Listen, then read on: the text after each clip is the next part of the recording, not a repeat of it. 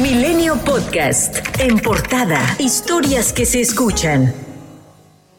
Un juez federal otorgó una suspensión definitiva a Gloria Liliana Ramos García, agente del Instituto Nacional de Migración, quien impugnó la orden de aprehensión que se ejecutó en su contra por su probable responsabilidad en los hechos donde perdieron la vida 40 extranjeros en la estación migratoria de Ciudad Juárez. Héctor Manuel Flores, juez de sexto de distrito en el estado de Chihuahua, concedió la medida cautelar, la cual es únicamente para el efecto de que su libertad personal quede a disposición de este juzgado, en el lugar donde se encuentra recluida, y también a disposición del juez de la causa penal para que continúe con el procedimiento. La mujer aseguró que fue privada de su libertad fuera de procedimiento y víctima de actos de incomunicación y tortura. Mientras tanto, los agentes migratorios Daniel Goray Yosica y Rodolfo Collazo de la Torre señalaron que también fueron víctimas de incomunicación, razón por la cual el juzgador les otorgó una suspensión de plano. El presidente Andrés Manuel López Obrador aclaró que el titular del Instituto Nacional de Migración, Francisco Garduño, se mantendrá en su cargo pese a que la Fiscalía General de la República decidió proceder penalmente en su contra.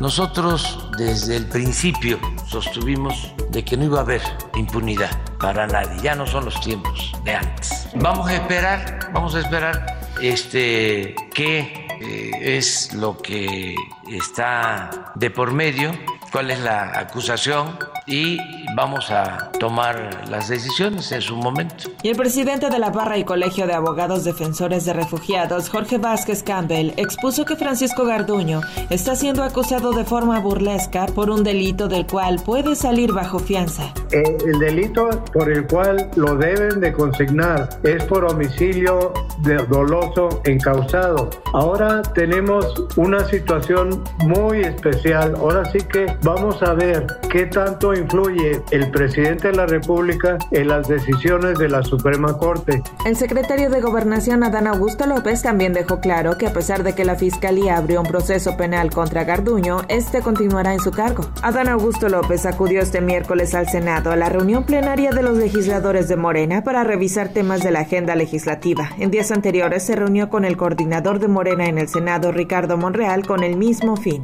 Y mientras se reunían en privado en el auditorio Octavio Paz, la bancada panista protestó al exterior en el patio del federalismo. Reclamó inacción en el incendio de la estación migratoria. La senadora Kenia López pegó una pancarta al exterior del salón y reclamó al secretario. Es increíble que vengan a ocultarse. Es increíble que no le abran a los medios la imagen. Es increíble que ante 40 personas asesinadas se vengan a reunir solamente con sus aliados. Adán Augusto López respondió a la senadora. Si quieren que un servidor comparezca ante el Pleno de la Cámara de los Senadores, yo lo hago con mucho gusto, nada más que tiene que haber una mayoría que lo apruebe. Si no lo aprueben, pues el derecho de las minorías se, se termina o se queda en la exigencia, en algunos casos en la estridencia. Pero yo le invito a la senadora López Rabadán a que vaya a mi oficina y platicamos de ese y de otros temas.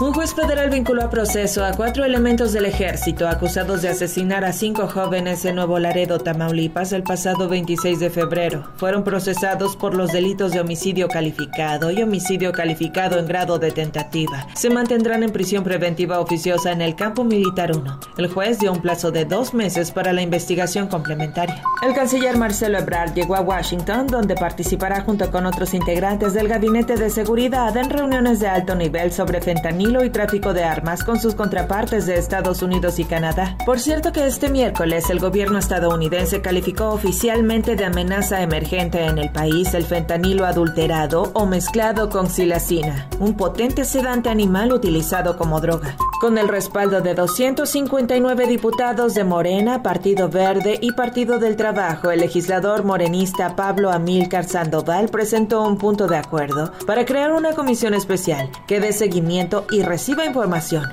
con el fin de presentar denuncias e iniciar procesos judiciales contra el expresidente Felipe Calderón por sus probables vínculos con el crimen organizado. La proposición fue turnada a la Junta de Coordinación Política de la Cámara de Diputados para su análisis. Sandoval anticipó incluso una invitación al exmandatario para exponer su versión de los hechos ante los legisladores.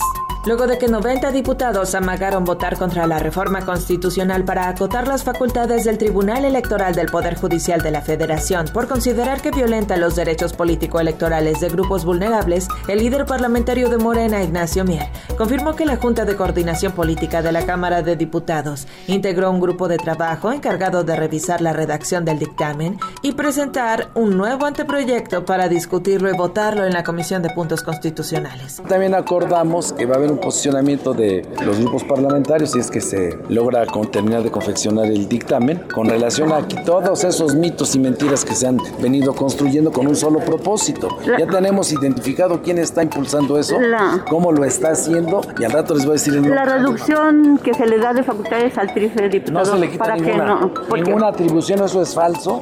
La magistrada Mónica Soto se sumó a las voces que han condenado la intención de los legisladores de acotar las facultades del tribunal. Defendió los avances que se han tenido a favor de la igualdad y la diversidad y advirtió que este órgano no hace política, solo imparte justicia. El coordinador del PAN en el Senado, Julián Rementería, dijo que la bancada está en contra de la reforma al Tribunal Electoral. No estamos por aceptar ningún retroceso que tenga que ver con las acciones afirmativas, no estamos en ello. No estamos tampoco en ningún retroceso que tenga que ver con el tema de las mujeres, absolutamente no. Y tampoco estamos en contra del tribunal, como no, estamos, como no lo estuvimos tampoco en contra del INE. Mientras, el presidente nacional del PRI, Alejandro Moreno, negó que su partido traicione a las organizaciones de la sociedad civil por impulsar la reforma. Hay un tema que es, es un tema de facultades y de competencia que van a quedar explícitamente en la ley.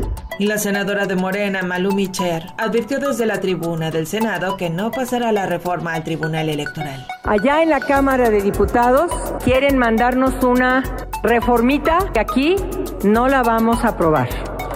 Desde ahorita abrimos el debate. Allá hay patriarcado, allá hay patriarcado, allá hay patriarcado. Aquí no pasará. Y aquí hay feminismo, no pasará. Y 13 ex cancilleres y ex vicecancilleres de Perú acusaron a México de estar violando un tratado internacional legalmente vinculante al negarse a traspasar la presidencia pro tempore de la Alianza del Pacífico. Milenio Podcast.